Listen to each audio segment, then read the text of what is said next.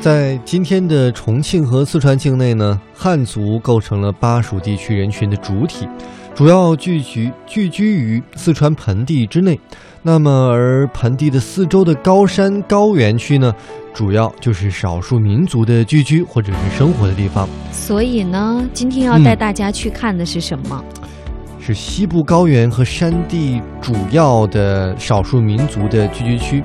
嗯，藏彝、羌族等等地区，哦要跟大家一起来领略一下巴蜀大地独特的文化了。嗯，说到羌族呢，它是我国最古老的民族之一啊。曾经呢，在节目当中呢，也为大家介绍过，最早呢是河湟地区的牧羊民族，以后呢就是向东向南迁徙，也是华夏民族的一个主要族源之一。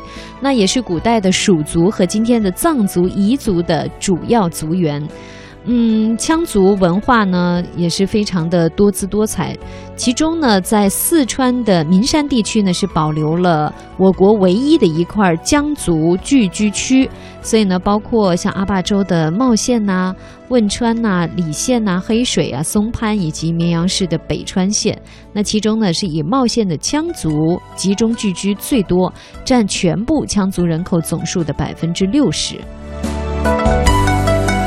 那么一提到羌族呢，其实羌族呢具有独特的物质文化成果和民族的风情，绵延几千年不间断，被称为是我国各民族演化史上的一个活化石。其中呢最具特色的是至今仍旧保存的碉楼、栈道和溜索等等建筑形式。著名的，比如说是茂县的黑虎乡的群雕啊，还有明嘉靖年间修筑的陶瓶雕啊，嗯，都非常的有名。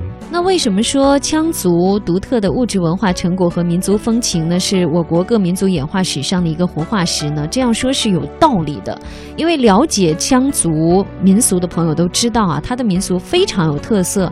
首先呢，它就有那个白石崇拜的习俗。如果呢你去到羌寨人家啊，户户羌寨的庄房里面都会供奉着白石，而且呢，羌族的音乐，尤其是羌笛，特别的。呃，有特点，它是有很长的一个传承的历史，传自远古。各种各样的羌族歌舞呢，也是非常的欢快和热情。当然，羌族服饰也是很有独特的魅力。那其中著名的节日有羌历年，还有寨山会、牛王会。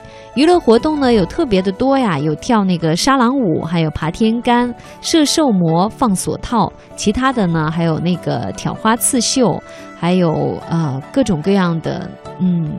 独特的民俗风情，比如说它有盛产的一样东西，非常适合做伴手礼，叫茂椒啊，就是花椒。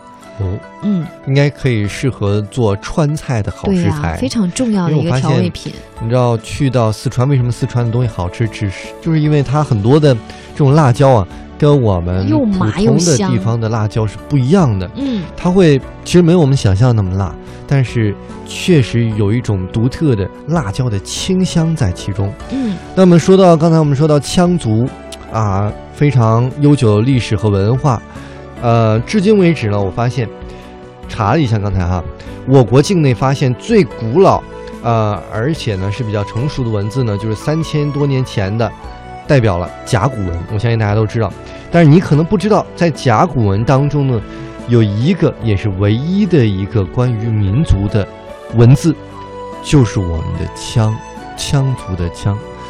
所以可见我们的历史是有多么的源远流长。对呀、所以说羌族是我国最古老的民族之一嘛，这个话不是凭空说的。哎，那然后提到这个羌族地区呢，我们啊、呃接下来还要说的是有一片秘境寺的地方。就是刚才说介绍完羌族，接下来在那个川滇交界的高原上，秘境寺的地方，大家知道是哪里吗？你就直接说吧。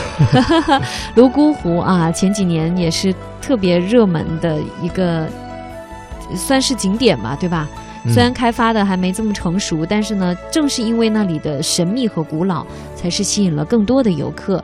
呃，像这个围绕泸沽湖生活着的古老的摩梭人，还有呢他们的走婚习俗，也是吸引了很多啊、像志强这样的小鲜肉的好奇心哈、因为这里的景色非常的美，它呢至今是环境没有受污染的一个自然奇景，就是泸沽湖，湛蓝的天，碧绿的水，还有穿梭自如的猪槽船。这小鲜肉跟跟美景有什么关系吗？哎呀。那你不喜欢看美景吗？当然，夜晚还是值得期待的，可以去嗯看一下他们月下走婚的习俗啊。老腊肉和五花肉也喜欢看美景。我们来说白马人，白马人呢是主要分布于四川省平武县和南平县以及甘肃文县的部分地区，总计呢挺少的，我觉得是只有一万余人。那平武县的白马乡是最大的一个聚居区，这一带呢也是有大熊猫和金丝猴的故乡。白马人有自己独特的风俗习惯和宗教的信仰，男女老少呢都戴白色的这种小帽，那么上面呢插上白鸡毛或者是锦鸡毛，那么其服饰呢叫羌族，要艳丽很多。白马人呢现在属于藏族，那么但是呢，学术界有不少的研究者都认为，从族源上来看，与古老的这个羌系还是有一定的渊源的。但是呢，在今天还是要研究一番才能够下最后的定论。嗯，